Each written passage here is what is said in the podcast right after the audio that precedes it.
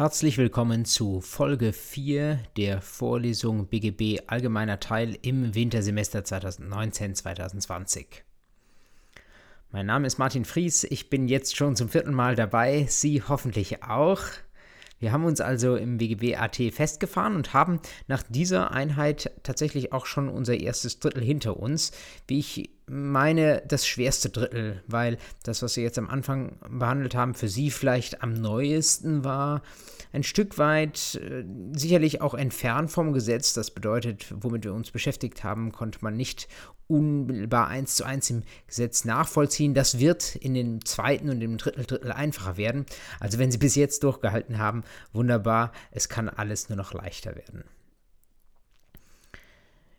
Ich möchte diese vierte Einheit wie auch die vorhergehenden Einheiten damit beginnen, dass ich diesmal relativ kurz Revue passieren lasse, was wir beim letzten Mal uns angeschaut haben, damit sich das bei Ihnen wieder in der Erinnerung etwas hochkommt und sich das, was vielleicht ansonsten zu vergessen werden droht, sich doch nochmal im Gedächtnis etwas festsetzt.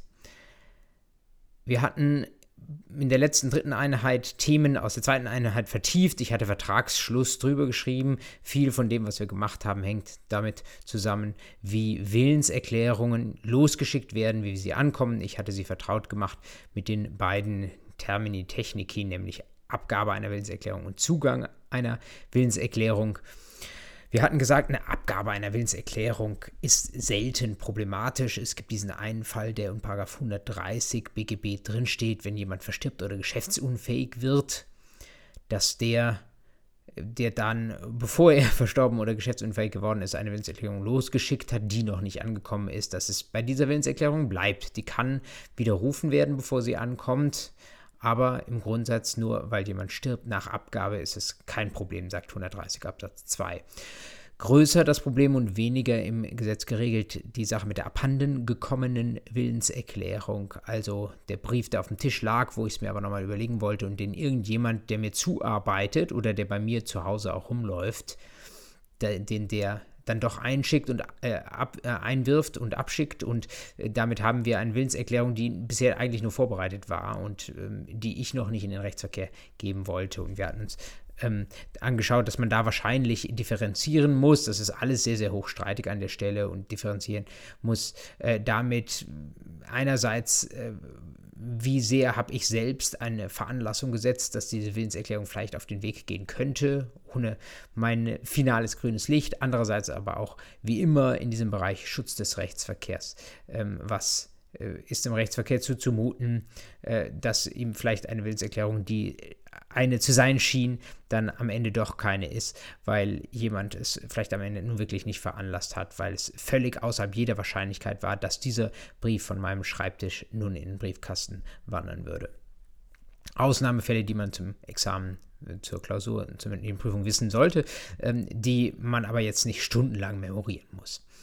Wir hatten uns dann beschäftigt mit der anderen Seite, nämlich dem Zugang einer Willenserklärung, hatten gesagt, wenn das unter Anwesenden passiert, also wenn ich mündlich meine Willenserklärung spreche, dann sind es wiederum Ausnahmefälle, wo das problematisch sein kann, nämlich wenn äh, mein Gegenüber Kopfhörer auf hat, das nicht hört, Presslufthammer daneben ist oder vielleicht sogar taub ist. Wir hatten uns mit den verschiedenen Vernehmungstheorien beschäftigt und ähm, hatten auch da gesagt, äh, wir müssen letztlich abwägen zwischen dem Schutz einerseits des Senders, der vielleicht gar nicht ahnen kann, dass äh, das Ohr seines Gegenübers taub ist, und andererseits dem Schutz natürlich des Rechtsverkehrs, der vielleicht in der Tendenz den Vorrang hat. Die beiden zentralen Voraussetzungen für den Zugang Machtbereich der Empfängerin und die Möglichkeit zur Kenntnisnahme, die hatten wir bei dem Zugang unter Anwesenden schon erwähnt. Äh, größere Bedeutung entfalten sie beim Zugang unter Abwesenden, der auch häufiger im Examen auftaucht. Machtbereich einer Empfängerin, das sind äh, Postkästen jedweder Art, also sei es der klassische Briefkasten, sei es die Mailbox, sei es der Anrufbeantworter und zweite Voraussetzung Möglichkeit zur Kenntnisnahme. Das, äh, da hatte ich Ihnen dieses Ursymbol gebracht, um Ihnen anzudeuten, man muss nicht immer in der Sekunde, in der eine Nachricht eingeht, davon Kenntnis nehmen, sondern es äh, gibt gerade in der Rechtsprechung auch so bestimmte Fristen, wo man davon ausgeht, dass jemand, der äh, im Geschäft unterwegs ist, vielleicht zweimal am Tag, am Beginn und am Ende seiner Arbeitszeit mal in die Post schaut, vielleicht auch in die elektronische Post oder auf den Anrufbeantworter und dass Privatleute das womöglich ein Stück weit seltener tun.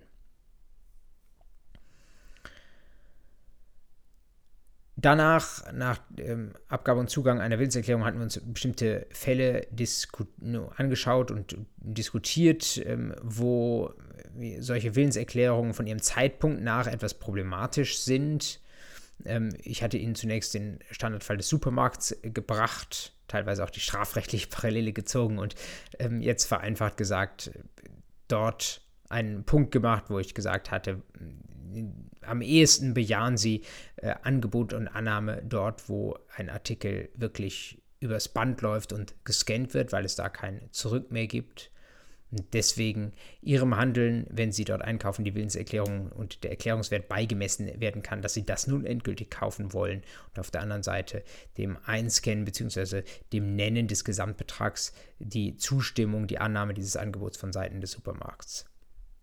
Wir hatten uns auch den Fall der Tankstelle angeschaut. Dort hatte ich Ihnen mit äh, Hilfe einer Grafik verdeutlicht, dass das Ganze regelmäßig natürlich auch noch eine sachenrechtliche Komponente hat, die bei der Tankstelle sehr problematisch sein kann weil mitunter nicht ein ganz leerer Tank vollgefüllt wird, sondern nur Benzin zugefüllt wird. Je nachdem, wie viel vorher drin war, äh, kommen Sie dann über die 947, 948 BGB im Sachenrecht womöglich zum Miteigentum. Und dann ist die große Frage, ähm, wann erlange ich als derjenige oder diejenige die tankt denn letztlich das Eigentum an dem, was zugetankt wird. Und da hatte ich Ihnen schon mal angedeutet, dieses Konzept eines ähm, Eigentumsvorbehalts, dass man einerseits schuldrechtlich vereinbaren kann und das dann dinglich vollzogen wird über eine Bedingung nach 158 Absatz 1 BGB äh, wo das Eigentum tatsächlich dann erst mit vollständiger Zahlung ähm, an diejenige, die da getankt hat, übergehen soll.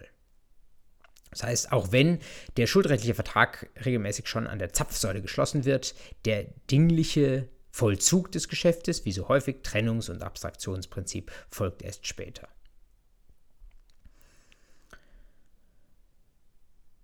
Ja, ähm, dann nach einem kurzen, äh, kurzer Rückkehr zu 130 Absatz ähm, 1 zum Widerruf von Willenserklärungen dass man Willenserklärungen, bis sie angekommen sind, auch noch widerrufen kann, hatten wir uns eingehend beschäftigt mit den 145 folgenden BGB. Ich hatte Ihnen sehr ans Herz gelegt, sich diese Paragraphen per Lektüre zu Gemüte zu führen und sich klar zu machen, dass Sie, äh, selbst wenn noch kein Vertrag geschlossen ist, wenn Sie eine Willenserklärung in den Rechtsverkehr reingeben, die jemandem anderes den Abschluss eines Vertrages anträgt, ein Antrag, ein Angebot, dann sind Sie an dieses einseitige Angebot gebunden und müssen womöglich ein paar Tage lang warten, bevor Sie davon ausgehen können, dass dieser Antrag erloschen ist.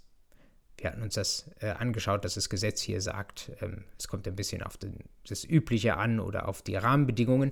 Ähm, aber im Grundsatz müssen Sie auf jeden Fall Angebote, die Sie formulieren, mal ein paar Tage lang ähm, aufrechterhalten und sich daran gebunden sehen. Andererseits, wenn sie abgelehnt werden, das hatten wir uns mit Blick auf mein insolvenznahes Beispiel angeschaut, wenn sie denn abgelehnt werden, dann sind sie passé.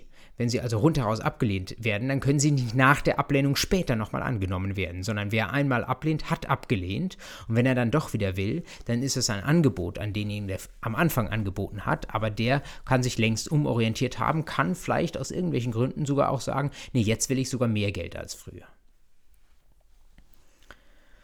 Schließlich hatten wir das Ganze noch übersetzt in die digitale Perspektive. Ich hatte Ihnen gesagt, dass man bei eBay tolle Sachen lernen kann. Einerseits ähm, hatte ich Ihnen noch mal kurz einen etwas ausführlicheren Hinweis gegeben auf diese Abbruchjäger-Problematik, die wir in der ersten Einheit schon angesprochen hatten und die sicherlich examensrelevant ist. Zum einen, weil es jetzt aktuell wieder in den großen juristischen Zeitschriften kommt und weil es mehrere BGH-Urteile unter anderem in diesem Jahr dazu gab. Ich hatte Ihnen aber auch gesagt, dass man generell im E-Commerce äh, beim klassischen eBay, bei eBay Kleinanzeigen, aber natürlich bei Amazon auch sehr viel lernen kann darüber, wie Verträge zustande kommen. Ich hatte Ihnen gesagt, dass nur weil etwas elektronisch stattfindet, das deswegen im Grundsatz nicht anders läuft als das, was wir aus der analogen Welt kennen. Dort werden halt Erklärungen manchmal automatisch vermittelt, äh, indem zum Beispiel äh, ein Portal, das mir einen bestimmten Gegenstand verkauft, da jetzt kein Mensch mehr sagt, ja, Vertrag annehmen, sondern da wird die Maschine programmiert, wenn Sie so wollen, und nach bestimmten Regeln, zum Beispiel, ob das Ganze auf Lager noch verfügbar ist, wird mein Angebot unmittelbar angenommen. Aber das ändert nichts daran, dass wir trotzdem auf beiden Seiten Willenserklärungen haben. Die werden nur anders vermittelt, als es früher war. Also kommen wir da mit dem klassischen Zivilrecht durchaus sehr weit. Es gibt natürlich immer die Ausnahmen, es gibt natürlich die besonderen Fälle, wo man genauer hinsehen muss. Und damit waren wir beim letzten Mal geendet. Nämlich mit diesem doch wirklich sehr skurrilen Fall, den Sie vor eineinhalb Jahren in der MMR lesen konnten oder zuvor auch in englischsprachigen Medien, wo ähm, Amazon Alexa einen Gegenstand, zwei Gegenstände bestellt hat, äh, die ein kleines Kind erwähnt hat, wahrscheinlich nur, wahrscheinlich gar nicht bewusst bestellt hat. Da kommen natürlich viele Probleme zusammen. Sie ahnen, dass Kinder nicht einfach so Verträge eingehen können, jedenfalls nicht, wenn sie auch belastend sind. Dazu kommen wir später im Rahmen dieser Vorlesung. Und ich hatte Ihnen aber auch berichtet darüber, dass dieser Fall seinerzeit weiterging. Nicht nur Alexa, äh, das, was das Kind in den Mund genommen hat, also wovon das Kind berichtet hat, äh, automatisch bestellt hat, sondern auch als darüber im Fernsehen berichtet wurde, äh, dass da die Alexas und Siris dieser Welt angingen und äh, alle äh, die entsprechenden Bestätigungen eines, äh, Bestellungen eines Puppenhauses und ähm, dänischer Butterkekse aufgab. Und das Ganze hat also natürlich für viel Gelächter gesorgt, aber hat auch ähm, vertragsrechtlich lässt sich wunderbar sicherlich auch in eine Klausur umformulieren. Nebenbemerkung, ich musste tatsächlich, was ich sehr selten tue, meine Vorlesung beim letzten Mal schneiden an der Stelle, denn als ich Ihnen von Amazon Alexa und Apple Siri erzählte, äh, ich habe vor einiger Zeit mein Handy ausgetauscht und habe nicht aufgepasst. Ich hatte tatsächlich auch Hey Siri angestellt und äh, während ich also an der Stelle zum ersten Mal meine Vorlesungsaufzeichnung machte, ging auch bei mir das Handy an. Also ähm, man sollte gar nicht über diejenigen spotten, äh, die auf diese kleinen Helferlein hereinfallen oder gar nicht wissen, was sie da so alles angestellt haben, sondern wir als Juristen äh, müssen Verständnis zeigen und sind aufgerufen, uns dann mit den juristischen Problemen zu beschäftigen, die bei dieser Art von moderner äh, Kommunikations- und auch Bestelltechnik auftauchen können. Ja, das äh, war das, was uns beim letzten Mal beschäftigt hat. Ähm, Sie sehen, wir sprechen heute über Vertragsinhalt. Gleichzeitig äh, habe ich Ihnen tatsächlich doch das, ähm, was in den letzten beiden Terminen stattgefunden hat, nochmal in eine Grafik zusammengefasst, ähm, weil ja sich äh, viele dieser Willenserklärungsthemen letztlich über diese zwei Termine hingezogen haben. Und ich versuchen möchte, Ihnen das irgendwie nochmal über ein Bild klar zu machen. Das Bild ist jetzt eines, das die Form trägt eines Briefumschlags, aber Sie wissen natürlich, Willenserklärungen können natürlich auch mündlich sogar konkludent erfolgen. Das muss kein Briefumschlag sein. Äh, und ich möchte einfach ein bisschen Komplexität, wenn Sie wollen, rausnehmen, indem ich Ihnen sage, diese vier Punkte, die Sie hier sehen, das sind so die wesentlichen Punkte, über die man bei der Willenserklärung als solcher sprechen muss. Wir sprechen nachher jetzt noch über Vertragsinhalt. Das wird natürlich auch ausgelöst durch die Willenserklärung. Aber das, was unmittelbar an der Willenserklärung dranhängt, das können Sie jedenfalls weitgehend über diese vier Punkte erfassen. Abgabe und Zugang, darüber hatten wir äh, gerade gesprochen. Wenn eine Willenserklärung nicht abgegeben ist, dann ist es keine Willenserklärung. Wenn eine Willenserklärung nicht zugegangen ist, dann ist es zwar eine, aber sie ist nicht im Rechtsverkehr wirksam. Äh, bereits in der zweiten Einheit hatten wir uns das angeschaut, was da unten steht. Und das will ich auch nochmal in dieser Gruppierung ähm, Ihnen kurz mitgeben. Sie müssen es im Grunde genommen wie in einer Pyramide, die auch hier angedeutet ist, von unten lesen, nämlich Handlungswille, Erklärungswille, Geschäftswille, Rechtsbindungswille. Erinnern Sie sich daran, das hatten wir in der zweiten Einheit als inneren Tatbestand der Willenserklärung betrachtet. Das ist also etwas, was jetzt erstmal nicht so in den Rechtsverkehr reingehen muss, was hoffentlich in den Rechtsverkehr reingeht, dass völlig klar ist, ob ich handeln, erklären, ein Geschäft schließen und mich rechtlich binden will.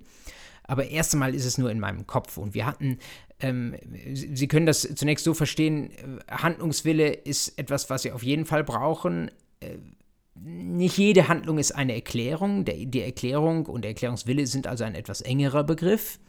Nicht jede Erklärung führt oder soll zu einem Geschäft führen, also ist der Geschäftswille auch wiederum noch ein engerer Begriff und der engste dieser Begriffe steht oben, nämlich der Rechtsbindungswille. Da äh, wollen Sie also nicht nur irgendwie äh, ein Geschäft schließen, sondern wir wollen sich zu, in einer konkreten Weise binden.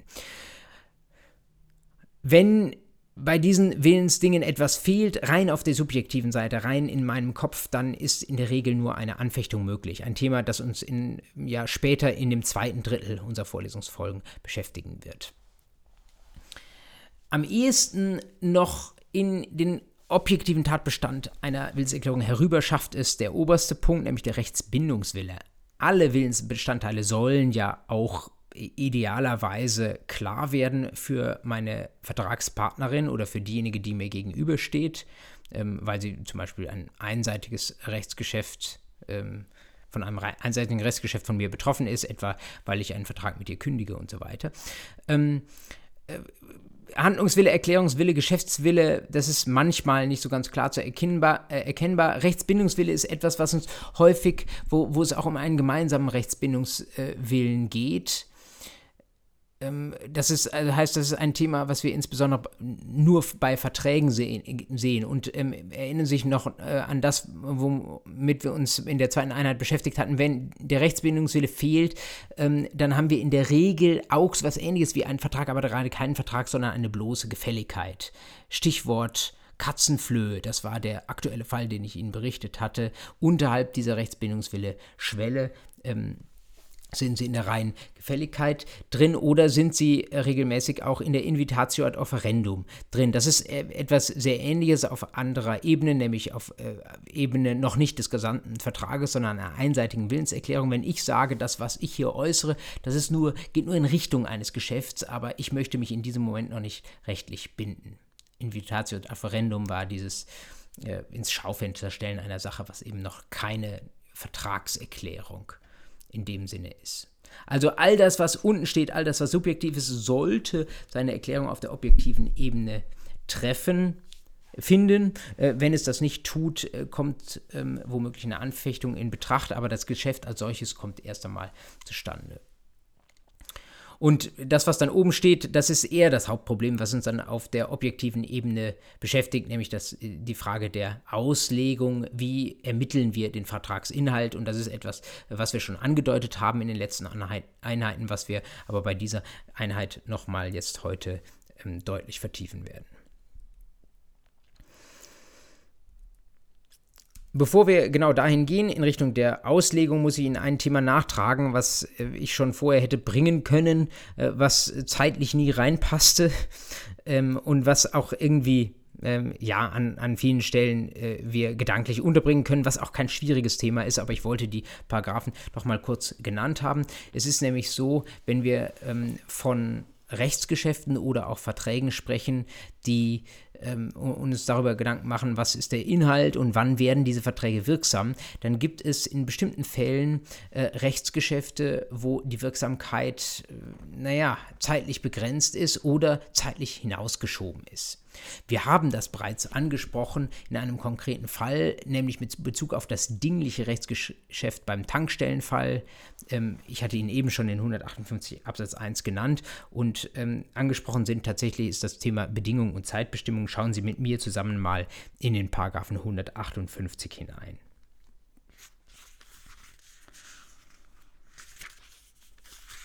Das ist etwas, was wirklich nicht schwer zu verstehen ist, was äh, deswegen jetzt ähm, an der Stelle ganz gut passt, äh, einfach Ihnen am Anfang hier mitzugeben. Sie sehen schon in der Überschrift aufschiebende und auflösende Bedingung. Und was darin steht, habe ich Ihnen äh, in dieser wirklich sehr simplen Grafik nur nochmal verdeutlicht.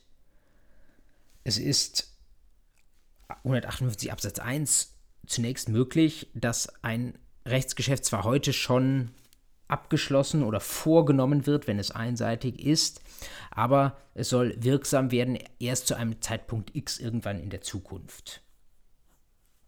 Das ist dann eine sogenannte aufschiebende Bedingung. Das bedeutet, bevor diese Bedingung eingetreten ist, ist das Rechtsgeschäft als solches nicht wirksam.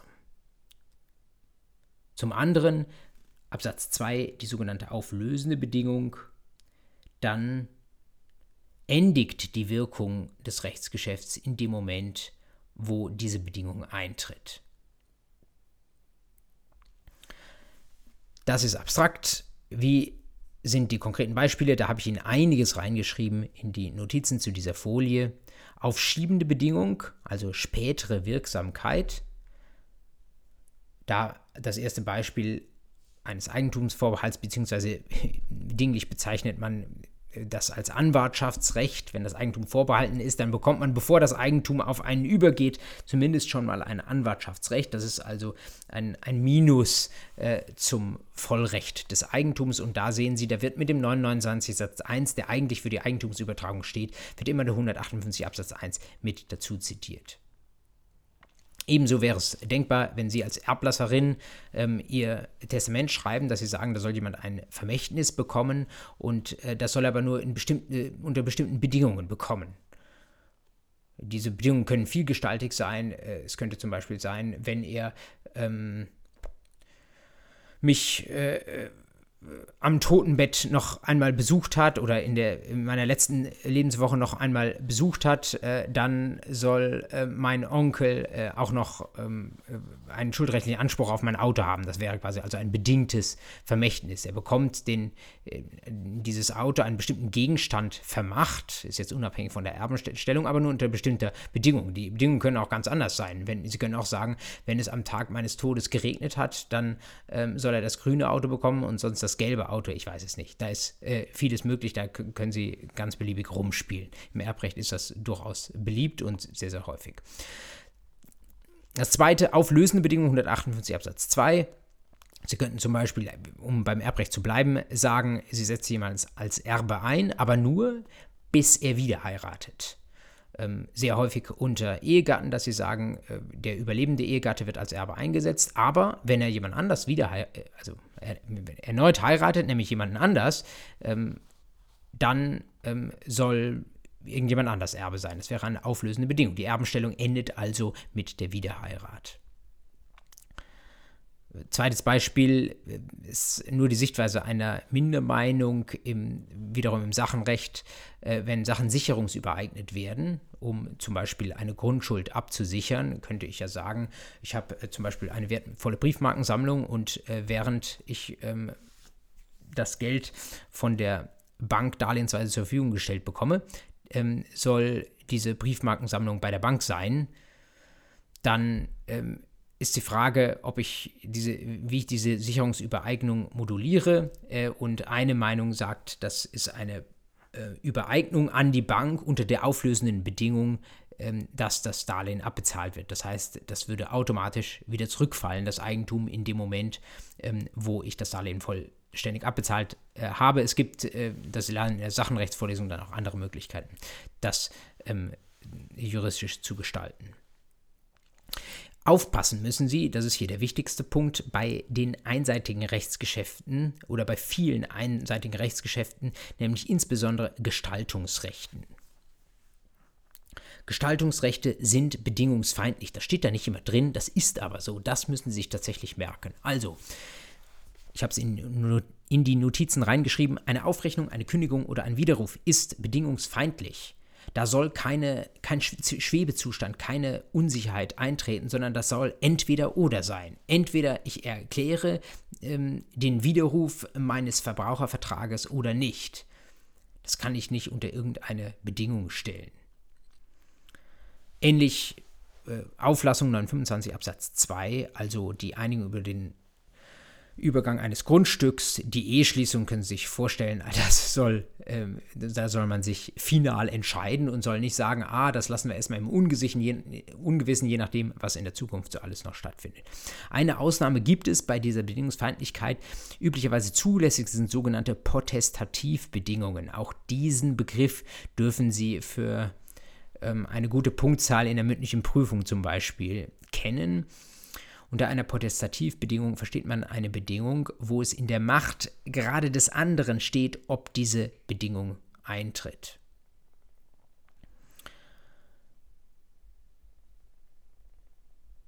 Schließlich 158 haben wir uns angeschaut. Es gibt noch etwas Ähnliches. 163 BGB, die sogenannte Zeitbestimmung,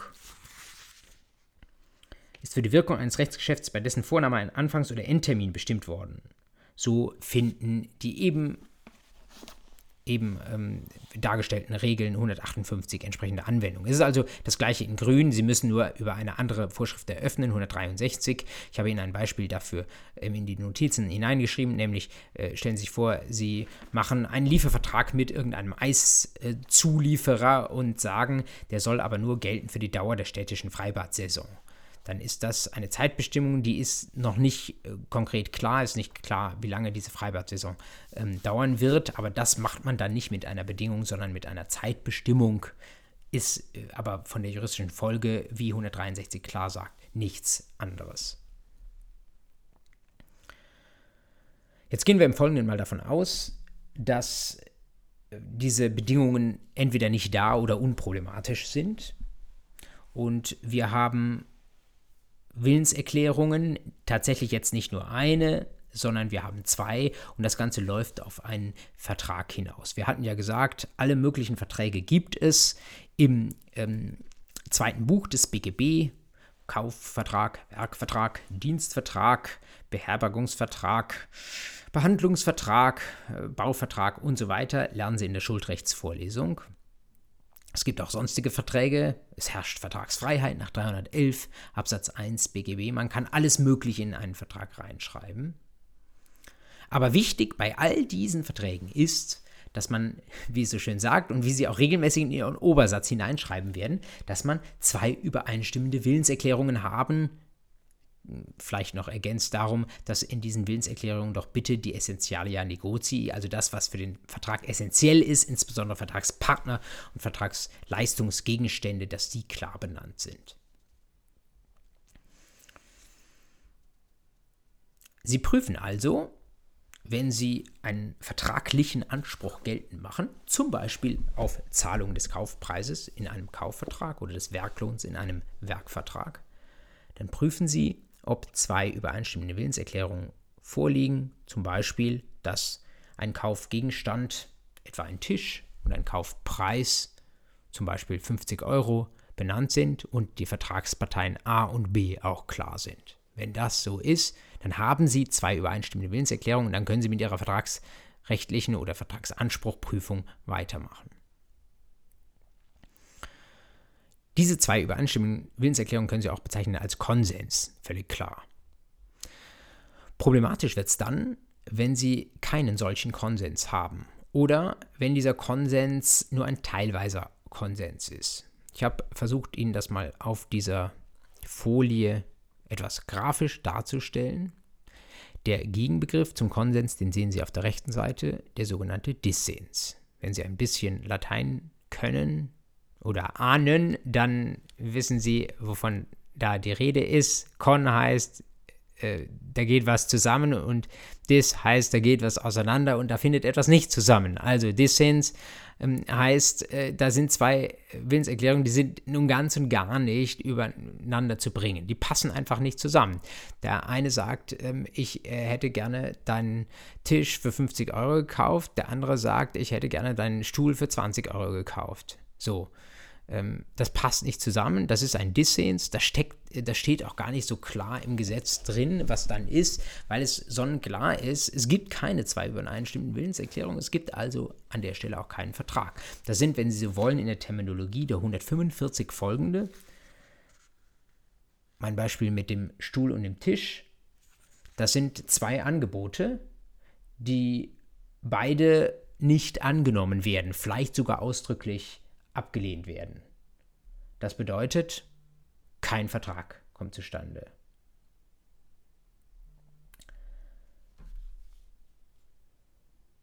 Also, Konsens unproblematisch, Dissens unproblematisch. Wo liegt das Problem? Sie ahnen es dort, wo wir irgendetwas dazwischen haben. Und das sehen Sie jetzt hier in der Mitte abgebildet. Ich habe es als Teil Dissens bezeichnet, aber Sie könnten es ganz genau so gut auch als Teilkonsens bezeichnen. Sie sehen das, der grüne Konsensbereich, der ist irgendwo in der Mitte schon auch da. aber das, wo die Parteien unterschiedliche Vorstellungen davon haben, was Vertragsinhalt etwa sein sollte oder Vertragsbedingungen sein sollte, gelb und blau, ähm, da findet man nicht übereinander. Und die große Frage ist, wie sollten wir damit umgehen? Gut, dass das Gesetz hier zumindest Andeutungen enthält, also schauen wir uns die mal an. Die finden wir in den Paragraphen 154 und 155 BGB.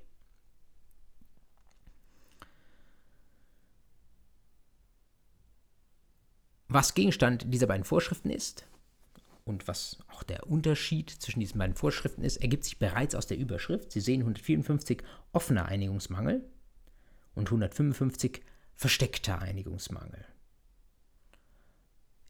Etwas klarer übersetzt, 154.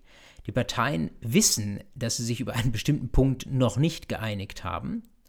Und 155 versteckter Einigungsmangel. Die Parteien denken, dass alles klar ist und dass sie auf der linken Seite im Konsens sind. Faktisch ist es aber nicht so.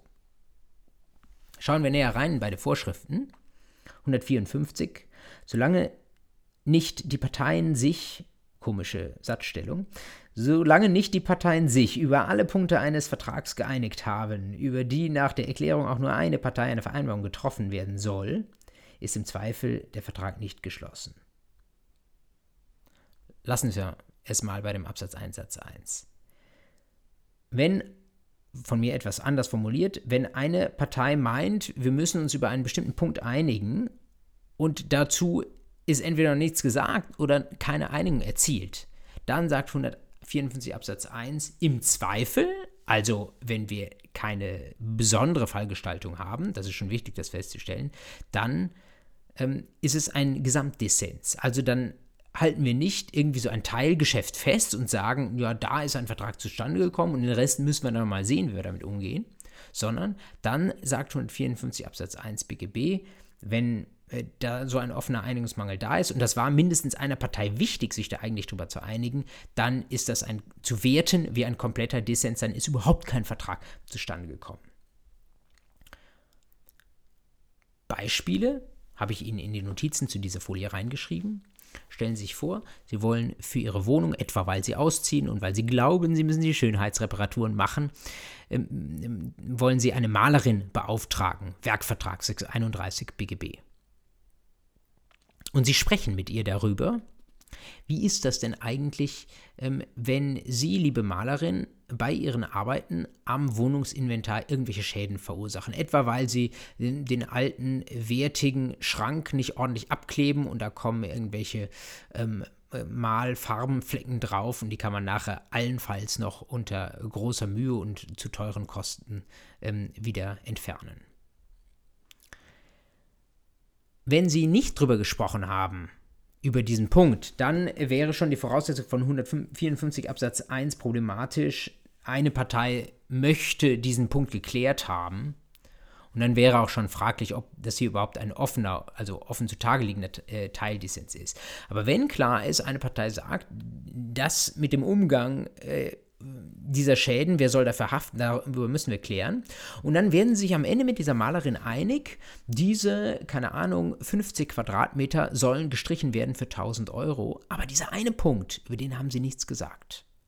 Dann sagt der 154 Absatz 1, dann ist kein Vertrag zustande gekommen. Sie müssen erst diesen Restpunkt klären. Oder Sie müssen sagen, das wäre eine Anwendung der Zweifelsregelung, Sie müssen sagen, äh, ich hätte gerne, dass wir über diesen Punkt auch irgendwie etwas noch ähm, besprechen und uns da klar werden. Äh, aber das ist nur ein Wunsch. Wenn es nicht zustande kommt, äh, dann soll auch ein Vertrag zustande gekommen sein. Ja? Also wenn Sie darüber nochmal speziell sprechen, dann ist das was anderes, aber wenn wir keine anderen Anhaltspunkte sagen, sagt 154 Absatz 1 an der Stelle kein Vertrag. Und zwar selbst äh, obwohl ein Teil über einen großen Teil des Vertrages Konsens erzielt wurde, obwohl es einen großen grünen Bereich war, um im Bild dieser Folie zu bleiben.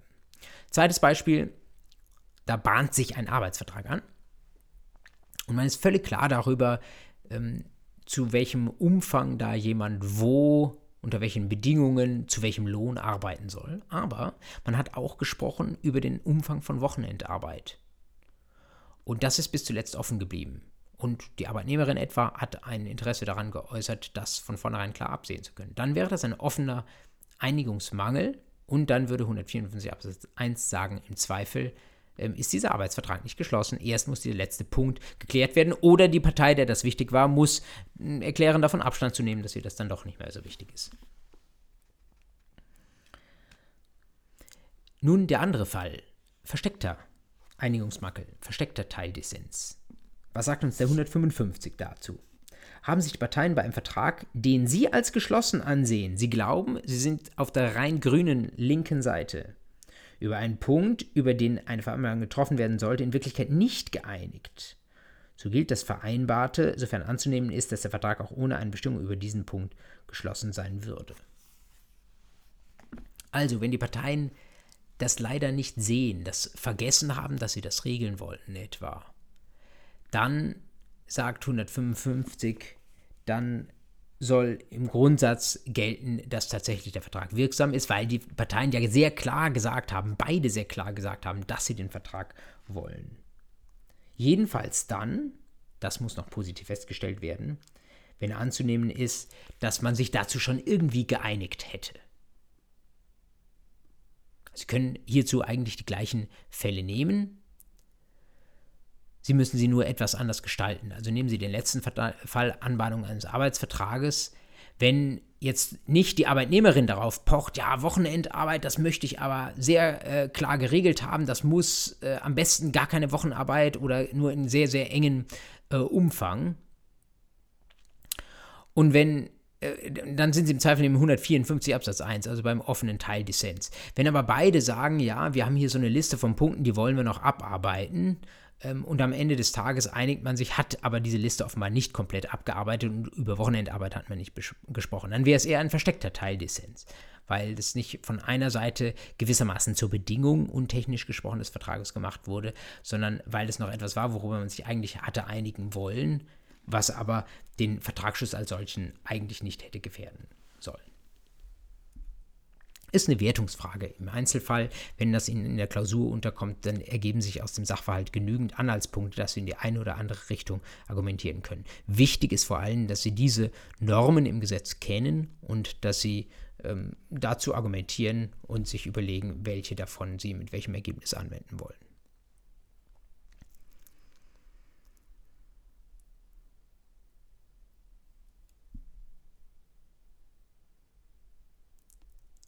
Häufig wird es in Klausur und auch in mündlicher Prüfung so sein, dass am Ende irgendwo, wenn nicht hier, dann an anderer Stelle ein Konsens steht. Denn nur der erfolgreiche Vertragsschluss führt dazu, dass man oder führt regelmäßig dazu, dass man weiterprüfen kann. Es gibt natürlich, kommen wir nachher noch dazu, auch noch die nicht vertraglichen Ansprüche, keine Frage.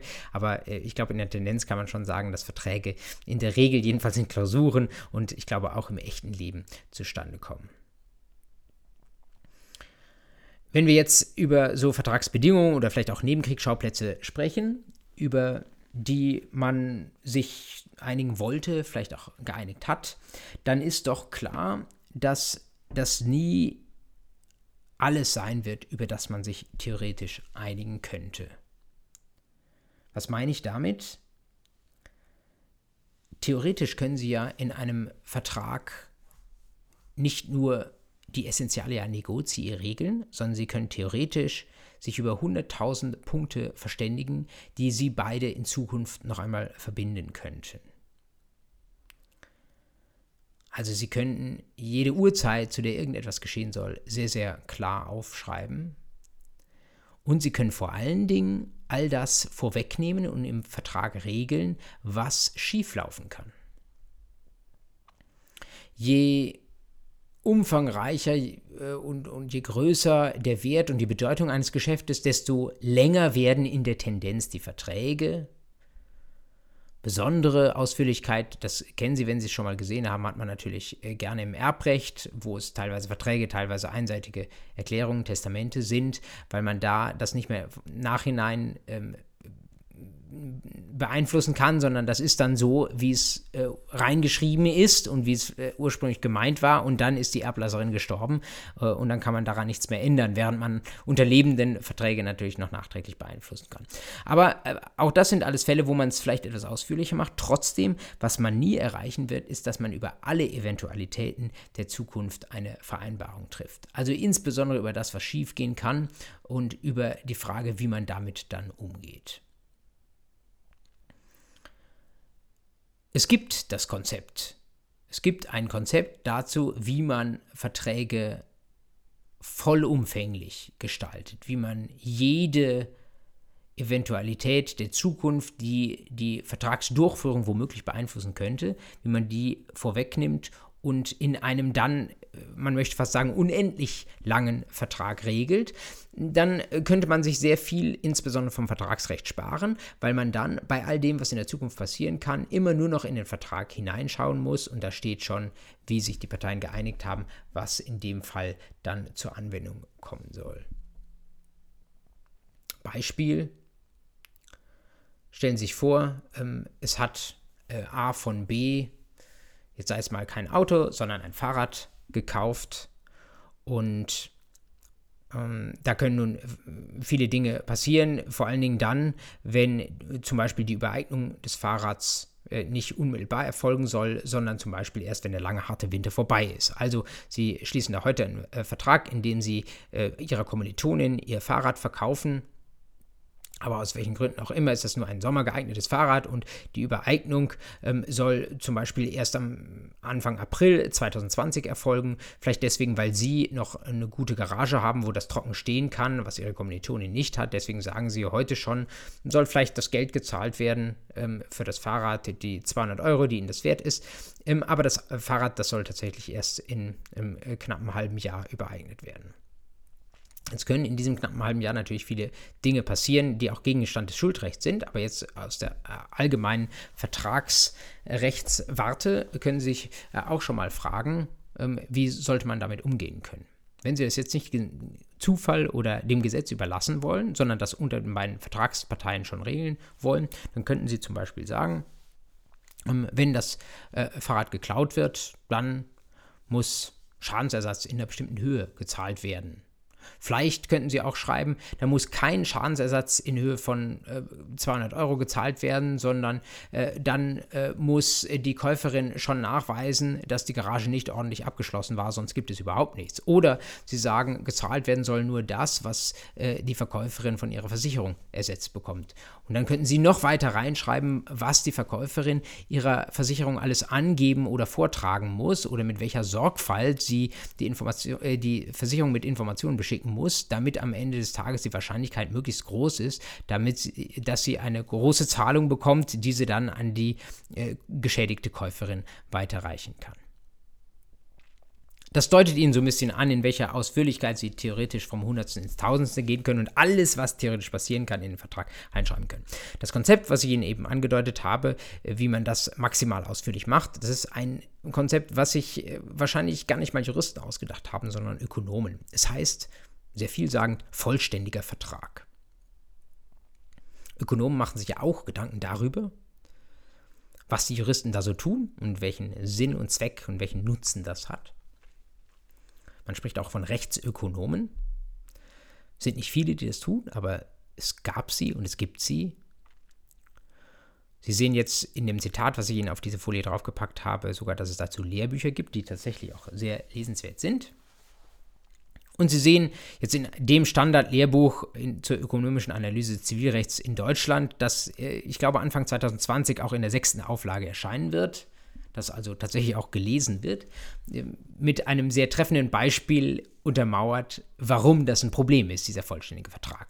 Hätten Adam und Eva, schreiben Schäfer und Ott aus Hamburg, hätten Adam und Eva bei ihrem gemeinsamen Vorhaben vom Baum der Erkenntnis zu essen, sich über die Verteilung aller daraus entstehenden Risiken einigen wollen, dann säßen sie noch heute im Paradies, voll beschäftigt mit Vertragsverhandlungen.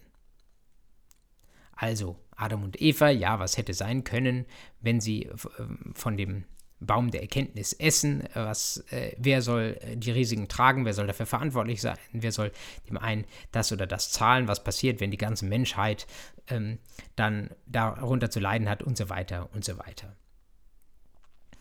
Das ist jetzt natürlich irgendwie nur äh, ein, ein schönes plastisches Bild, ähm, aber ich glaube, der Fall, den ich Ihnen eben angedeutet habe mit der Versicherungszahlung, auch das ein sehr, sehr einfacher Fall, der zeigt schon, dieser vollständige Vertrag, der ist ein Ideal.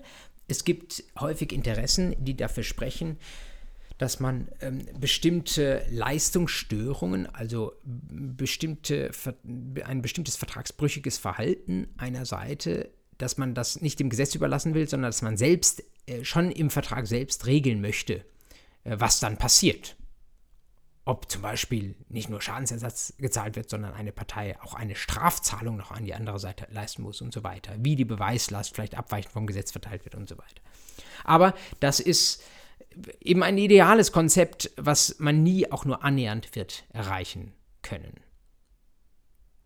Der Grund, auch das ist jetzt nochmal ökonomische Theorie, dafür liegt in den sogenannten Transaktionskosten. Transaktionskosten, auch den Begriff dürfen Sie als Jurist auch mal kennen, denn der taucht doch auch bei naja, rechtstheoretischen Fragestellungen immer wieder mal auf. Transaktionskosten ist ein ökonomischer Begriff, der bedeutet Kosten, die mit irgendeinem Vorgang verbunden sind. In diesem Fall, bei, wenn ich versuche, einen vollständigen Vertrag äh, zu schreiben, heißt das natürlich, ich muss mich jahrelang mit super Rechtsanwältinnen und Rechtsanwälten dahinsetzen, muss äh, brainstormen, was könnte passieren. Äh, wohin könnte das Fahrrad, das ich gerade verkauft habe, in diesem halben Jahr alles wandern? Wer könnte damit was anstellen und was könnte mich davon abhalten, das Vertragsprogramm durchzuführen?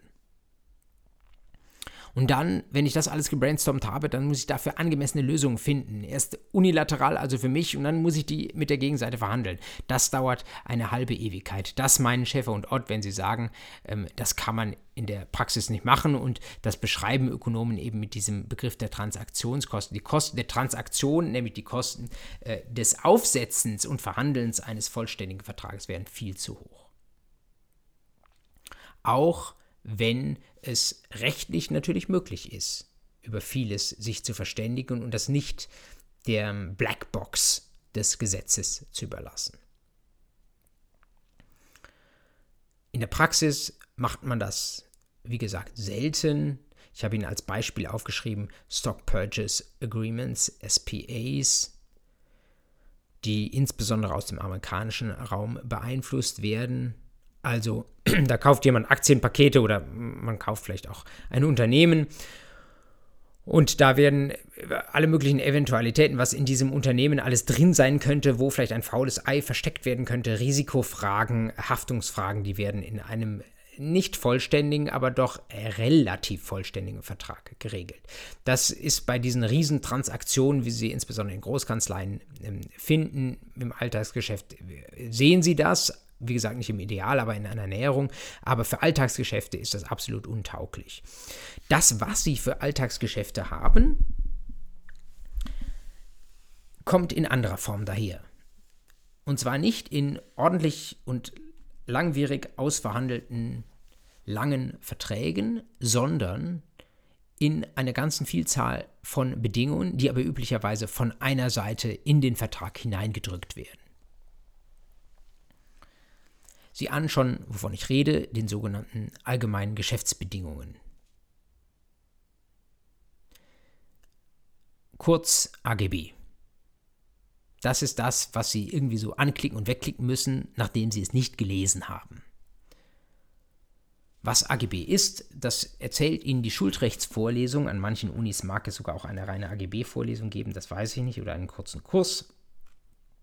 Das ist nicht Gegenstand dieser Vorlesung, aber äh, weil ich damit rechne, dass es für Sie vielleicht sogar das erste Semester ist, einfach nur mal, damit Sie es mal gesehen haben, ein kurzer Blick in die Ecke des BGB, wo etwas dazu steht und ein kurzer Hinweis auf die Vorschriften, ähm, die äh, jedenfalls in sehr vielen Fällen für die Behandlung von AGBs sehr, sehr wichtig sind. Schauen Sie mal in den 305 Absatz 1 Satz 1 hinein.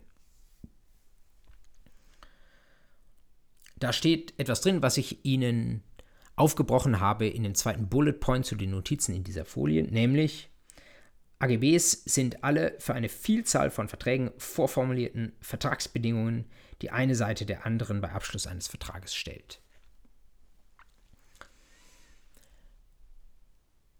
Diese Definition, die ist schneller erfüllt, als man gemeinhin so denkt. Sie haben sehr, sehr früh AGB und an einer Stelle haben sie schon AGB, wo der Volksmund oder Laien, juristische Laien, nie im Ansatz davon ausgehen würden, selbst wenn sie diese Definition des 305 Absatz 1 Satz 1 kennten. Es fängt schon an mit dem ersten Punkt für eine Vielzahl von Verträgen. Das hört sich so an, als ob jemand hm, da, äh, keine Ahnung, 100 oder 1000 Verträge im Jahr schließen muss und wenn er dann sich AGB zulegt äh, und die dann immer seinen Verträgen beigibt, dass das dann vielleicht erst eine Vielzahl sei. Nix da. Äh, zwei, drei Verträge reichen schon und streng genommen müsste man äh, auch nochmal äh, unterstreichen das Wort für eine Vielzahl von Verträgen. Wenn Sie für zwei, drei, vier Verträge solche Bedingungen formulieren, dann beginnt schon beim ersten dieser Verträge die AGB-Kontrolle oder die besonderen, greifen schon die besonderen gesetzlichen Regelungen für AGBs. Denn es kommt nur darauf an, dass die AGBs für eine Vielzahl von Verträgen geplant sind und noch nicht mal, dass sie bereits in der Vergangenheit zum Einsatz gekommen sind. Vorformuliert müssen sie sein, ist klar. Die müssen, äh, werden nicht handschriftlich irgendwie neu angepasst können Sie auch einem Gegenschluss zu 305b entnehmen, Vorrang der Individualabrede. Vertragsbedingungen, das müssen ähm, Klauseln sein, ohne die der Vertrag nicht geschlossen wird. Auch das ist aber in der Praxis äh, selten ein Problem. Und dann dieses Stellen. Eine Seite muss sie der anderen stellen. Das heißt, eine Seite muss sagen, also wenn wir kontrahieren, dann nur mit diesen Bedingungen. Und da gibt es noch mal eine Erleichterung, die ich Ihnen auch nochmal aufgeführt habe. 310 Absatz 3 Nummer 1 BGB sagt, wenn auf einer Seite des Geschäfts eine Unternehmerin, auf der anderen eine Verbraucherin steht, dann geht man davon aus, dass die Unternehmerin gesagt hat, nur unter Geltung dieser AGB. Das heißt, im Grunde genommen, gerade wenn Sie als Verbraucher Verträge schließen, alles, was Ihnen vorgesetzt wird, und was nicht die Essentialien der GoCI betrifft, also Preis und Gegenstand, den Sie ja irgendwie individuell auswählen, ist eigentlich AGB. Das muss nicht unter AGB im Kleingedruckten stehen, das können auch sonstige Klauseln sein.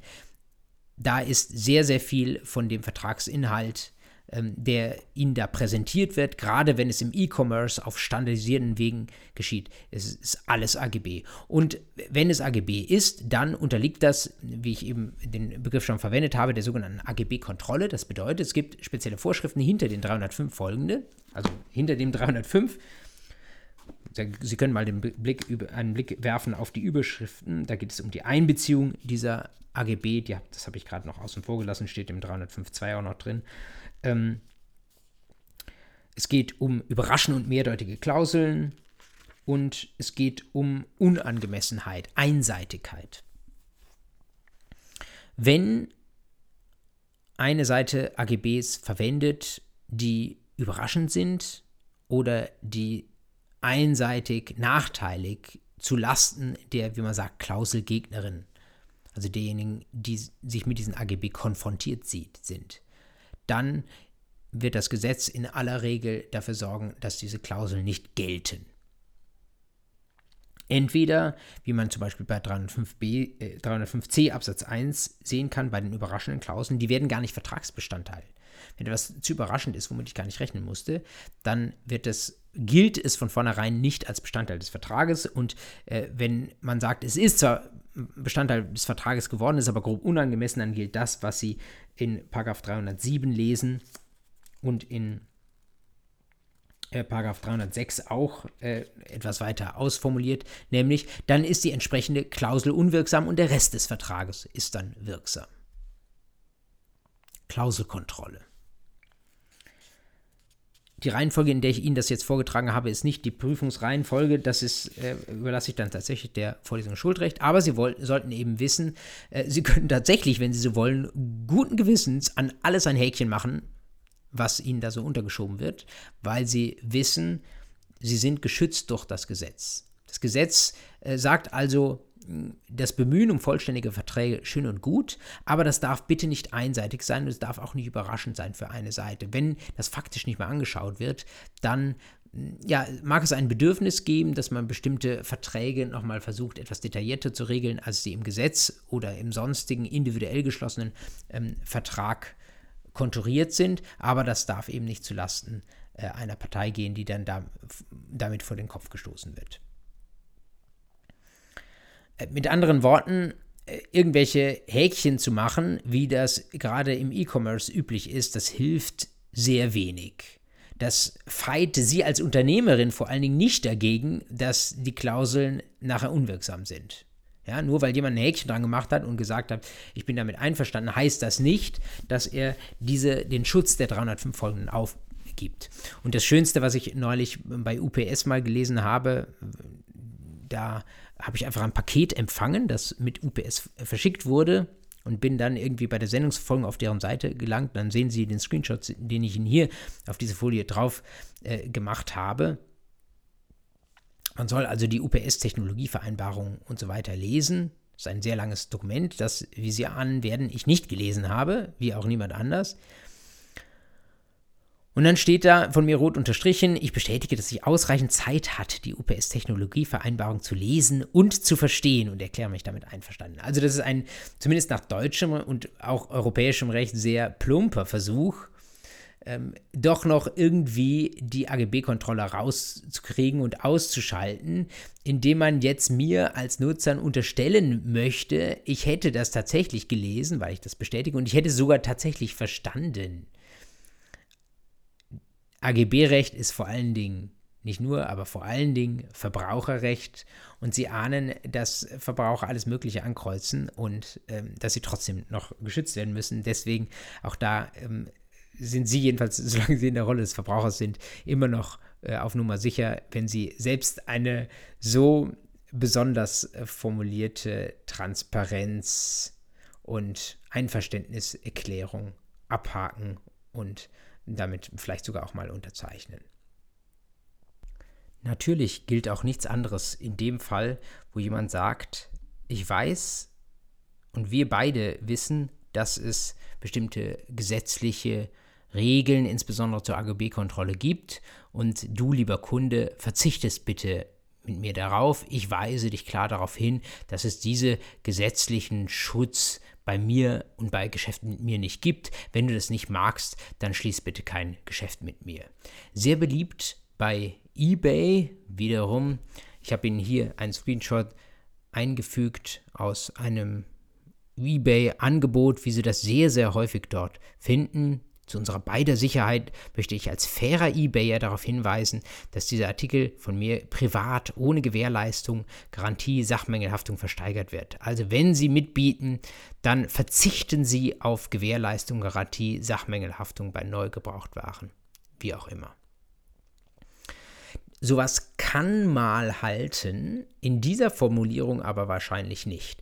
Zum einen das, was Sie da lesen, ist in aller Regel eine AGB. Ich hatte Ihnen eben gesagt, AGB, da ist man sehr, sehr schnell drin in dem Begriff, nämlich schon dann, wenn man zwei oder drei, für zwei oder drei Verträge etwas formuliert und es, man muss es noch nicht mal für zwei bis drei Verträge eingesetzt haben.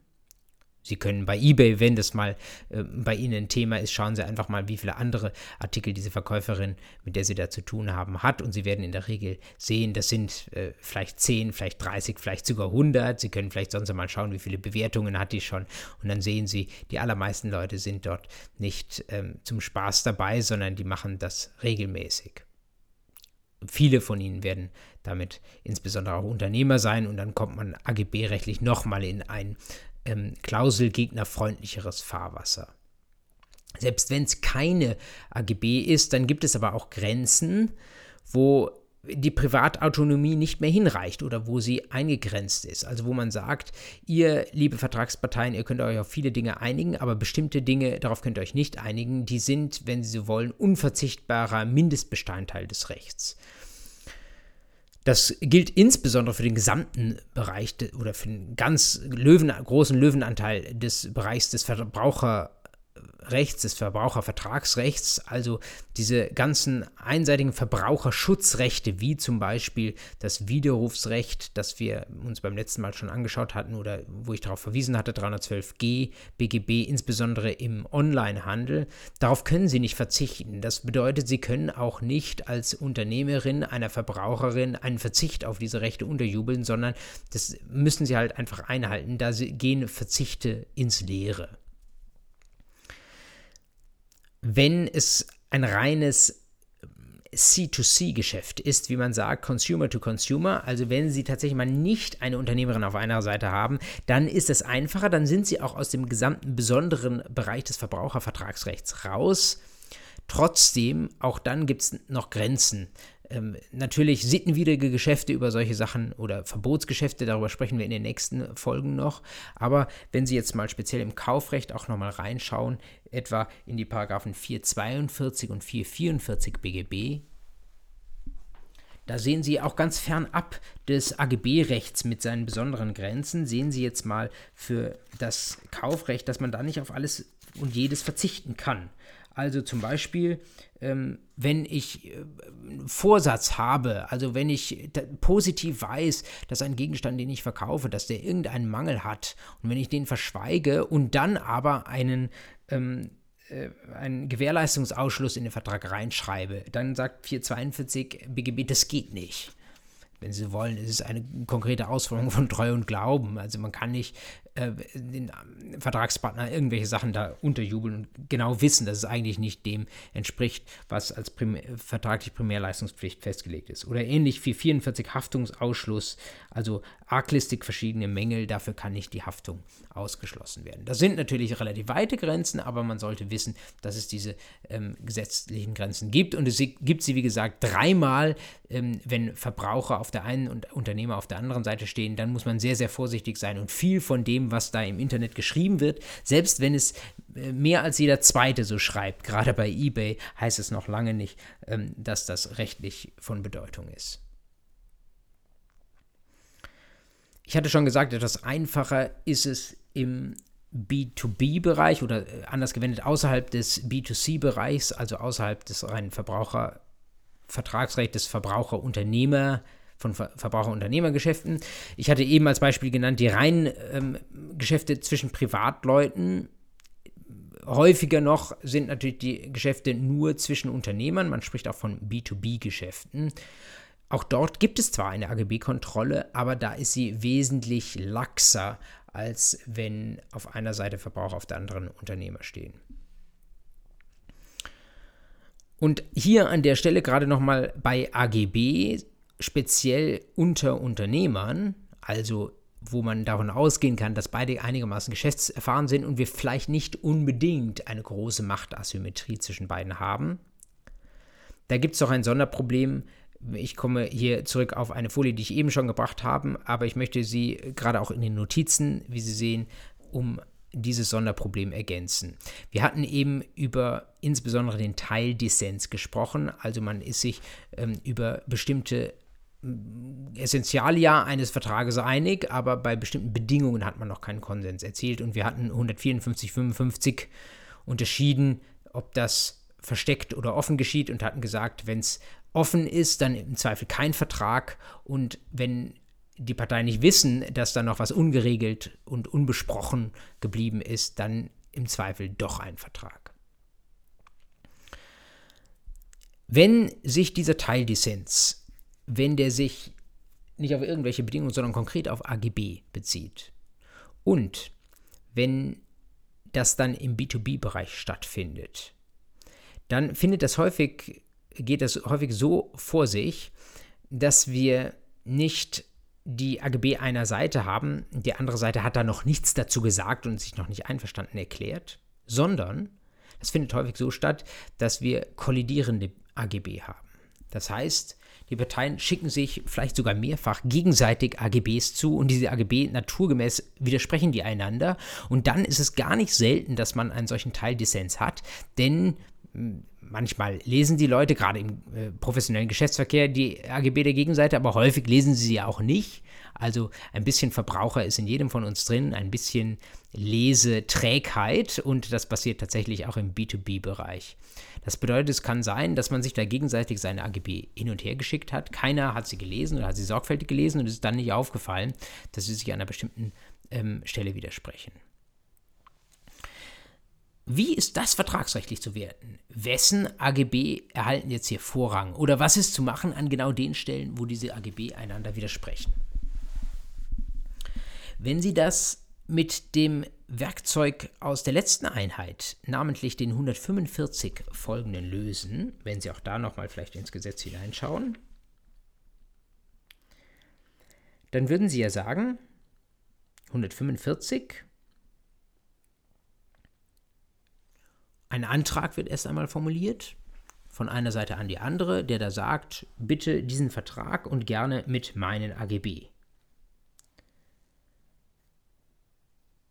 Dann haben Sie den anderen, der antwortet und sagt, bitte mit meinen AGB. Was ist in diesem Zusenden der anderen AGB drin zu sehen? Nun, die Ablehnung des Antrags natürlich. Jedenfalls mit Blick auf diese AGB. Der sagt, ja, gerne diesen Vertrag mit diesen Essentialien, aber bitte mit meinen AGB. Also äh, stellen Sie sich vor, da geht es um irgendwelche äh, Zulieferteile für elektronische Geräte. Also auf beiden Seiten Zulieferer und derjenige, der sie ver verwendet, sind beides Unternehmen, die wissen, was sie tun. Beide haben ihre AGB. Und der Zulieferer, ähm, der ähm, bekommt ein Angebot, also eine Anfrage, wenn Sie wollen, von seinem Abnehmer und der sagt, ja, mache ich gerne, aber ich schicke hier dir nochmal meine AGB mit. Dann würde das mit dem ursprünglichen Angebot unterbreitet äh, der Vorschlag, dass die AGB des Abnehmers gelten sollen. Die, das würde abgelehnt. Und damit würde der Antrag insoweit erlöschen. Und dann würde nach den 145 folgende als nächstes die AGB vom Zulieferer auf den Tisch liegen. Je nachdem, wie lange nun AGB hin und her ausgetauscht werden oder mehr oder minder wortlos mitgeschickt werden, käme es auf den Zufall an, wer zu allerletzt seine AGB mitschickt. Und wenn man, wenn das, der hat, hätte quasi Glück gehabt, der hätte zuletzt seine AGB mitgeschickt und ähm, dann würde nach den Regeln der 145 folgende am Ende des Tages, wenn darüber dann Konsens, zumindest mit Blick auf ähm, den Vertrag im Übrigen, ähm, dargestellt wird und äh, Konsens gefunden wird, dann gelten womöglich die zuletzt geschickten AGB. Sollte das so sein? Eine Ansicht sagt, ja, das sollte so sein, die sogenannte Theorie des letzten Wortes. Die sagt, wir haben hier tatsächlich immer abändernde Annahmen, das hatten Sie ja ähm, gelesen in 150 Absatz 2. Eine Annahme unter gewissen Änderungen ist eine Ablehnung mit einem neuen Antrag. Und da sagt die Theorie des letzten Wortes, okay, dann darf tatsächlich der Hartnäckigste die Vertragsbedingungen diktieren, der zuletzt seine AGB setzt, dessen AGB gelten. Ist zumindest eine einfach zu handhabende Theorie, weil man dann wirklich nicht irgendwelche Friktionen zwischen den kollidierenden AGB ausmachen muss, sondern man nimmt einfach die letzten AGB. Vielleicht die anderen AGB im Übrigen, wo die letzt übersandten AGB keine konkrete Regelung enthalten.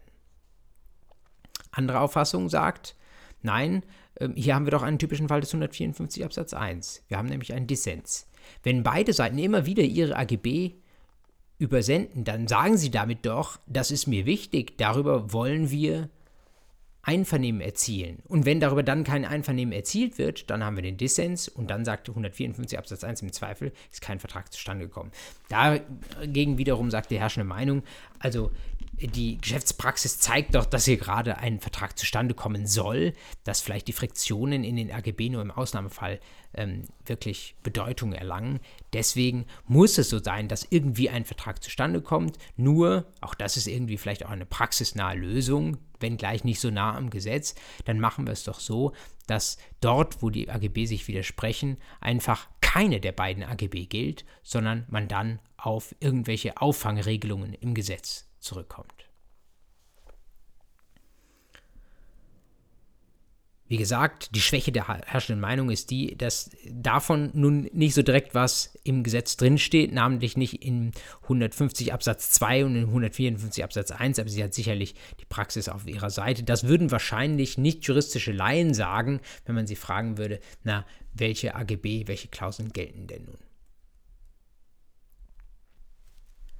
Und an der Stelle nochmal klar gesagt, was gilt dort, wo ein Vertrag Lücken lässt, die vielleicht gewollt sind oder die gewissermaßen durch das Gesetz verursacht werden, weil das Gesetz bestimmte vertragliche Klauseln für wirkungslos, für unwirksam erklärt hat. Zum Beispiel, wie es 442, 444 allgemein im Kaufrecht tut, wie es aber insbesondere natürlich auch das AGB-Recht gerade zugunsten von Verbrauchern tut. Eine Möglichkeit, wie man bei diesen Lücken vorgeht, mal angenommen, dass eine solche Lücke nicht nach 154 dazu führt, dass der Vertrag als solcher hinfällig wird.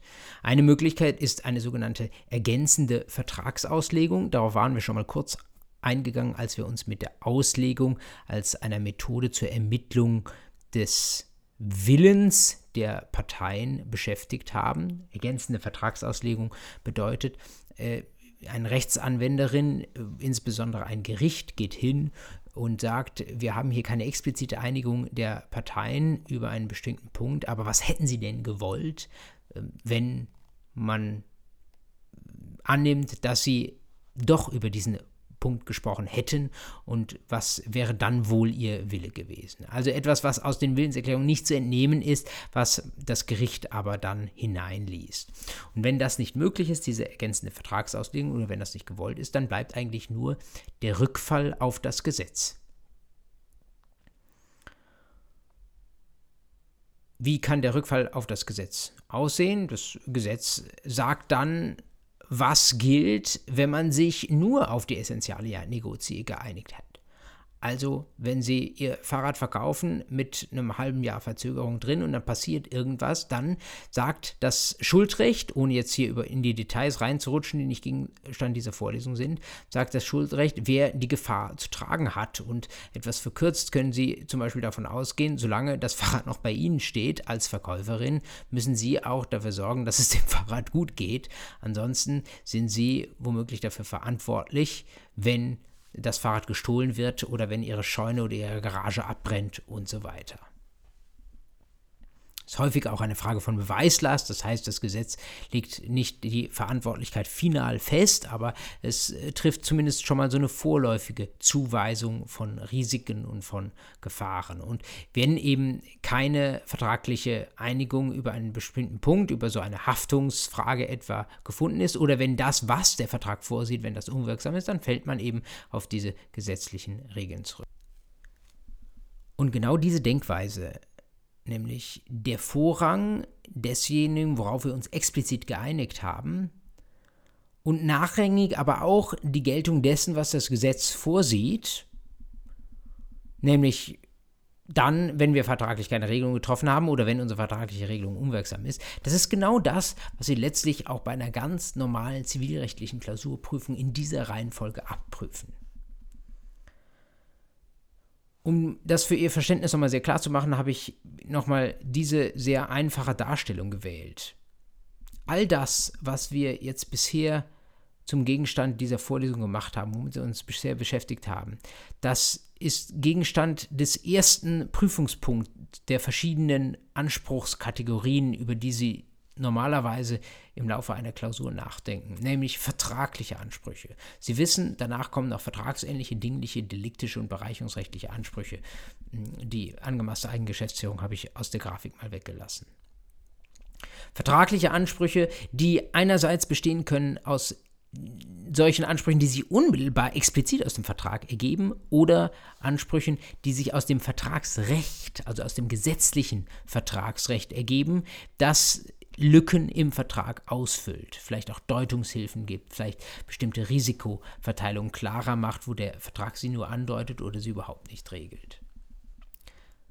All das, worüber wir sprechen, Vertragsanbahnung, Vertragsschluss, Vertragsinhalt, all das ist, wenn Sie so wollen, in diesem ersten Block und dann aber auch in der ersten Hälfte, nämlich der, die expliziten Regelungen des Vertrages anzusiedeln. wir werden im Rahmen dieser Vorlesung bei diesem Punkt tatsächlich mehr oder weniger stehen bleiben. Das Gesetz, das die andere Hälfte des ersten Blocks bildet, das ist das, was Sie im zweiten Buch des BGB insbesondere lesen. Das ist, wenn Sie so wollen, das Rückfallrecht, das Schuldrecht. Das ist das, was der Gesetzgeber vorsieht, wenn Sie keine explizite Regelung getroffen haben.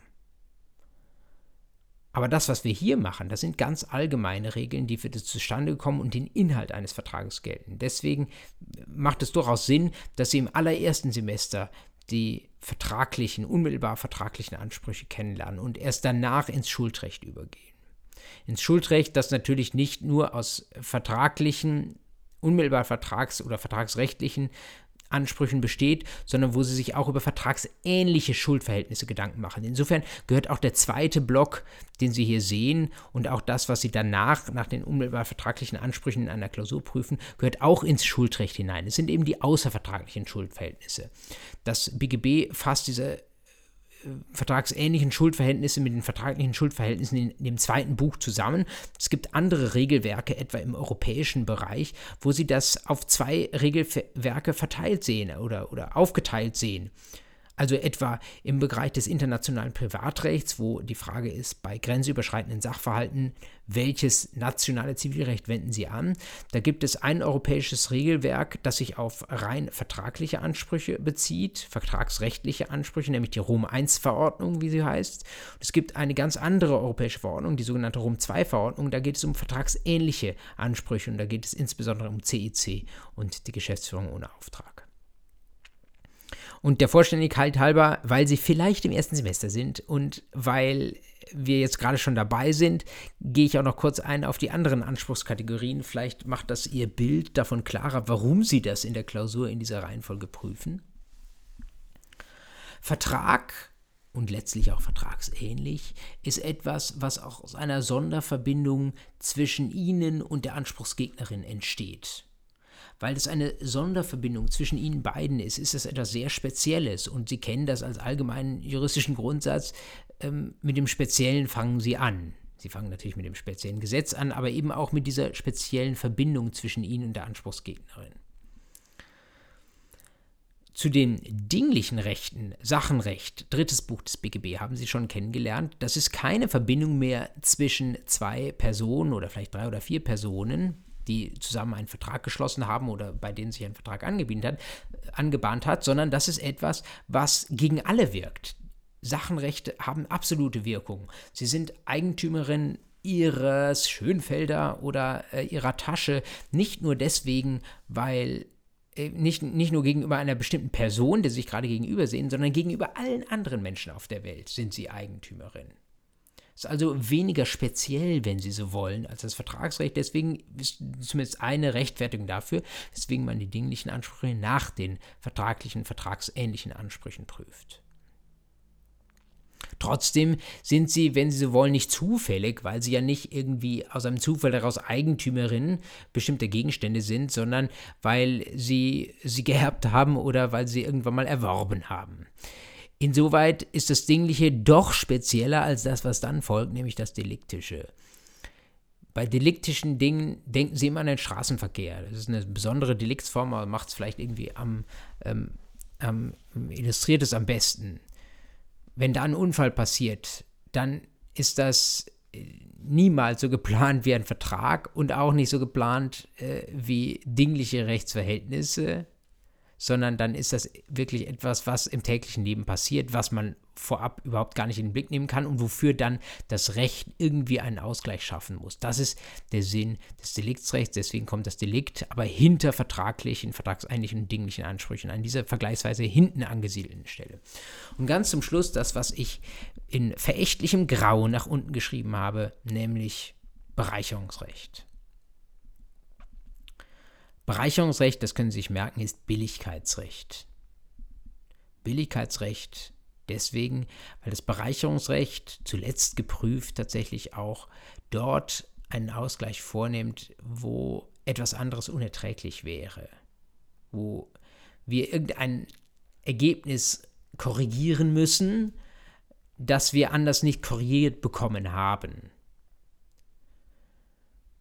also eine Güterzuordnung, die zum Beispiel dadurch entstanden ist, dass jemand geglaubt hat, es gebe ein Geschäft, aber das ist tatsächlich nicht wirksam zustande gekommen. Das ist der Standardfall. Ein ähm, Vertrag, den Sie geschlossen haben, ist, nicht, ist nichtig, kann also keinen wirksamen Rechtsgrund bilden und eine Transaktion in Erfüllung dieses Vertrages ist trotzdem vorgenommen worden. Da hat jemand in Erfüllung dieses vermeintlichen Vertrages eine Sache übereignet. Dann muss das rückabgewickelt werden. Wenn es keine andere Möglichkeit gibt, dann sind wir dankbar, dass es das Bereicherungsrecht gibt.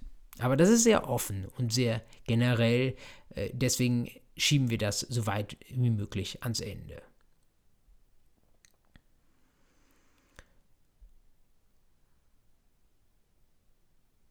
Damit sind Sie hoffentlich gut unterwegs, äh, auch wenn wir jetzt schon mitten in der Vorlesung sind. Einerseits im Verständnis, äh, warum Sie was in der Klausur prüfen, andererseits auch nochmal im Verständnis dessen, was wir hier in dieser Vorlesung machen, wie vorn, wie weit vorn wir ansetzen und wie wenig weit innerhalb dieser ganzen verschiedenen Blöcke ihrer Anspruchskategorien wir kommen. Wir bleiben nämlich, wenn Sie so wollen, ganz vorne stehen.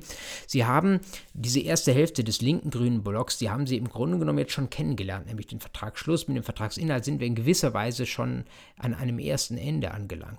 Was wir in den nächsten Folgen dieses Podcasts, dieser Vorlesung tun wollen, ist, dass wir uns bestimmte konkrete Probleme herausgreifen. Das werden wir ungefähr bis Weihnachten machen.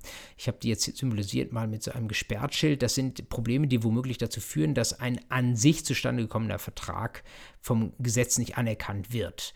Insbesondere, weil das Gesetz sagt, solche Verträge wollen wir nicht, solche Verträge sollen verboten sein. Oder weil wir sagen, solche Verträge sind zwar im Grundsatz denkbar, aber sie sollen bestimmt, zum Beispiel vor einer Notarin stattfinden, sollen eine bestimmte Form haben und diese Form haben sie vielleicht im Einzelfall nicht gefunden. Oder wenn wir sagen, diese Verträge sind im Grundsatz in Ordnung, aber die Personen, die da mitgewirkt haben, ähm, die dürfen das nicht.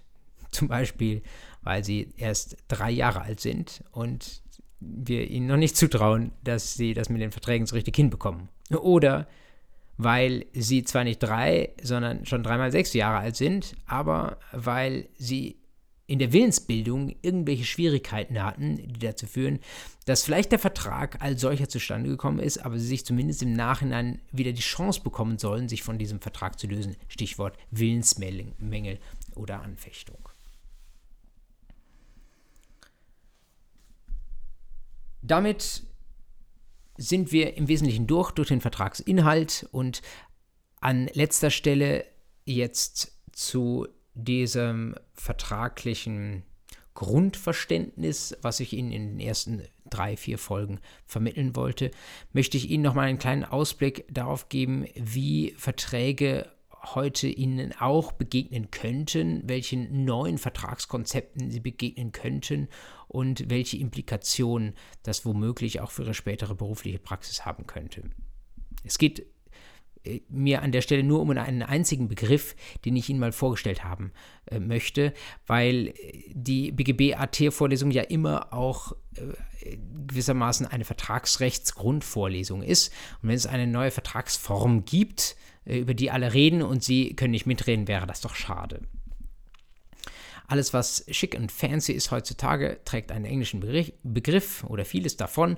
Und der Begriff, den ich Ihnen an der Stelle deswegen kurz vorstellen möchte, ist derjenige eines Smart Contract, also eines schlauen Vertrags, wenn Sie so wollen. Sie können sich jetzt die letzten fünf Minuten zurücklehnen in Ihrem Stuhl. Sie können Ihr Tempo verlangsamen oder verschärfen beim Joggen, wie auch immer Sie wollen. Ich äh, lassen sich nur kurz berieseln mit dem, ähm, was darunter zu verstehen ist und ein paar äh, vielleicht weiterführenden Hinweisen, wovon Sie schon mal gehört haben sollten.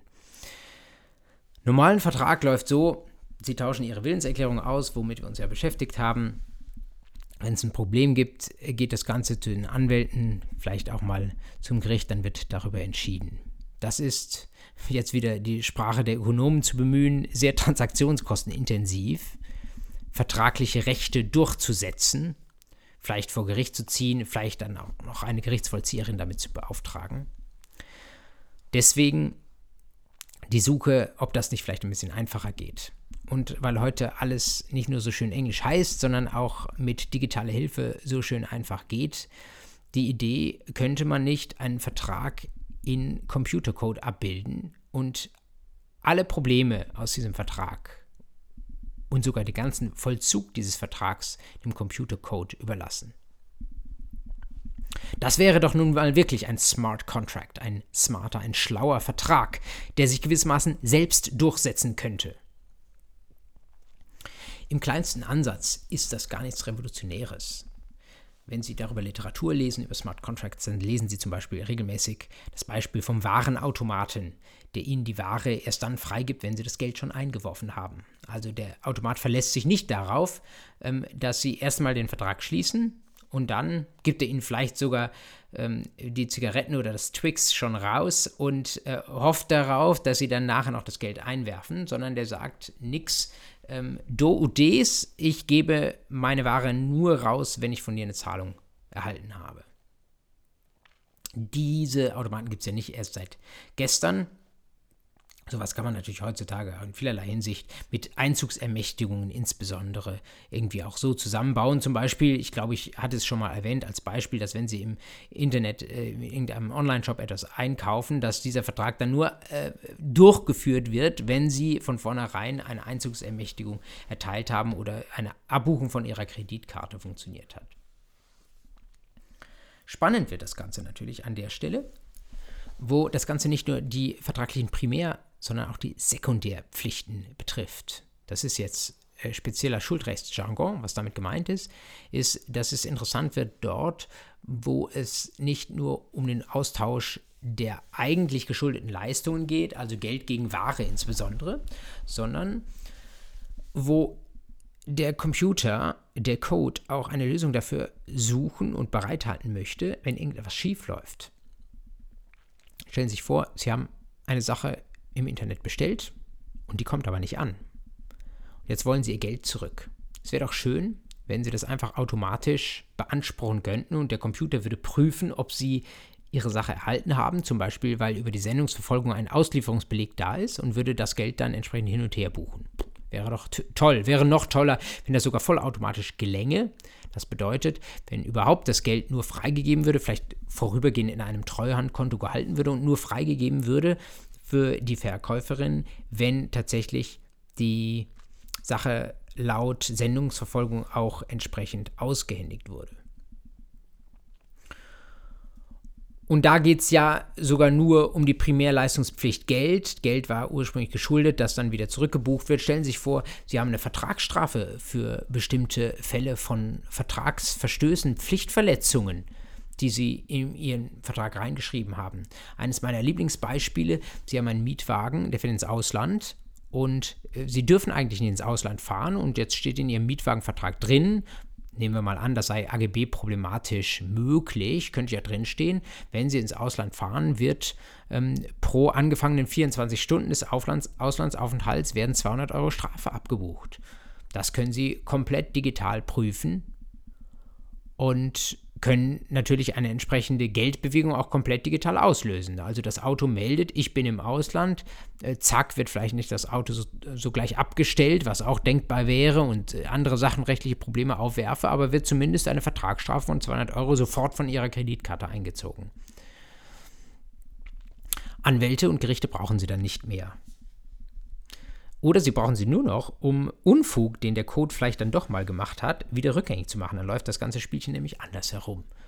Dann geht es äh, nicht darum, wer einen Schadensersatzanspruch zum, oder eine Vertragsstrafe geltend macht, sondern da geht es andersrum darum, wer, wer es erleiden musste, dass von seinem Konto eine Vertragsstrafe eingezogen wurde, wer aber sagt, eigentlich schuldete ich diese Vertragsstrafe nicht. Oder eigentlich war ich hier nicht zum Schadensersatz verpflichtet, denn der Code hat einen bestimmten sehr entscheidungserheblichen Umstand übersehen und der ist aber doch sehr relevant und der führt dazu, dass eigentlich kein Schadensersatzanspruch bestand und so weiter. Wenn Sie genau hingehört haben, dann sehen Sie, ähm, das, was der Code da macht, das ist der Versuch einer Umsetzung des Vertrags. Aber der Code ist nicht der Vertrag selbst, sondern das ist eine Näherung wiederum zum Vertrag und damit auch zum gesetzlichen Vertragsrecht. Und wenn der Code, wo der Code das gesetzliche Vertragsrecht nicht abbildet, da kann man auch bei diesen selbstvollziehenden Verträgen nochmal gegen das vorgehen, was der Code ausgelöst hat, gegen die Geldbuchung oder Sperrung von Gegenständen oder was auch immer da passiert ist.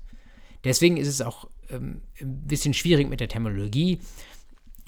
Traditionell heißt Smart Contract, wird dieser Begriff verwendet, eigentlich nur für die Software, die versucht, den rechtlichen Vertrag, den Vertrag im juristischen Sinne umzusetzen.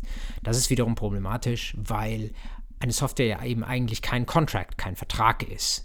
Vielleicht ist es deswegen insgesamt missverständlich, von Smart Contracts zu sprechen. Und Sie sollten jedenfalls begrifflich für sich klar haben, dass es da einmal die Vollzugssoftware gibt und einmal den Vertrag im juristischen Sinne und dass das eben nicht identisch ist. Häufig werden Sie das Ganze diskutiert sehen und hören im Zusammenhang mit einem anderen Zukunftsthema, über das Sie viel in Zeitungen lesen heutzutage, nämlich der sogenannten Blockchain. Solche Vertragscodes, solche ja, Vertragsvollzugssoftwares, die müssen natürlich irgendwo laufen und äh, im Zweifel müssen sie zwischen den beiden Vertragsparteien auf möglichst neutralem Grund laufen. Und wenn sie das tun wollen, so, so einen Vertrag automatisch umsetzen wollen mit so einer Software, dann müssen sie entweder einer Partei vertrauen, dass sie das im Sinne beider Vertragsparteien macht, schwierig, schwierig, oder sie haben irgendwie einen neutralen Intermediär, irgendeine Plattform zum Beispiel, die diese Software hostet, oder sie haben ein dezentrales Netzwerk. Und diese dezentralen äh, Netzwerke sind im Moment ziemlich in Mode. Das bekannteste, die bekannteste Technologie ist die Blockchain-Technologie. Das können Sie sich vorstellen wie so eine Art dezentrale Dropbox, auf der solche Vertragsumsetzungsprogramme laufen. Also eine Dropbox, wenn Sie so wollen, in der nicht ein zentrales Unternehmen steht, sondern wo jeder, der an diesem Netzwerk teilnimmt, wenn Sie wollen, alle Daten auf seinem Rechner hat. Also es gibt ganz viele Kopien dieser Daten, aber es gibt keinen zentralen Intermediär. Und was die Software da vornimmt, wie sie sich in Zukunft weiter bewegt, mit welchen Daten sie befüllt wird und so weiter, das wird per Mehrheitsentscheid mit allen teilnehmenden Netzwerk- oder Vertragspartnern abgestimmt und das alles erfolgt vollautomatisch. Sie klinken sich äh, in diesen äh, smarten Vertrag, wenn Sie wollen, einmal ein und dann wird das Ganze nur noch ausgeführt. Wenn Sie jetzt auf die Schnelle verstanden haben, wie das mit Smart Contracts und vor allen Dingen, wie das mit der Blockchain funktioniert, dann sind Sie ein Genie, denn es ist schwer, das zu erklären und ähm, ob mir das in zwei Minuten jetzt gelungen ist, weiß ich nicht, aber wenn es Ihnen Sie zumindest ein bisschen neugierig gemacht hat oder äh, wenn es Ihnen so eine erste Grundlage war, wo, auf der Sie später mal aufbauen wollen, dann würde mir das eigentlich schon reichen. Ich werde Ihnen in die Notizen zu dieser Folie einige weiterführende Hinweise äh, reinschreiben, wo Sie auch sehen können, wie das vielleicht auch mal in juristischen Sphären diskutiert wird und zu welcher Art von Fallgestaltung das führen konnte. Ich wollte am Ende dieser äh, klassischen vertragsrechtlichen Einheiten nur noch mal einen kurzen Hinweis darauf losgeworden sein. Wie gesagt, wir stehen jetzt am Wendepunkt oder am Übergang zu unserem zweiten Drittel der Vorlesung, wo wir uns mit speziellen Problemen beim Vertragsschluss beschäftigen, die entweder mit bösem Vertragsinhalt oder mit vielleicht nicht vertragsfähigen Vertragsparteien und so weiter zusammenhängen. Das wird uns dann in den November bis in den Dezember hinein beschäftigen. Ich freue mich, dass Sie bis jetzt dabei waren. Ich freue mich, wenn Sie auch bei der nächsten fünften Einheit wieder mit dabei sind. Bis dahin eine gute Woche, eine gute Zeit. Schaffen Sie froh. Gründen Sie, auch wenn ich es zum siebten Mal sage, Ihre AG, wenn Sie das bisher noch nicht getan haben. Malen Sie ein paar Karteikarten und wir sehen bzw. hören uns nächste Woche. Bis dahin.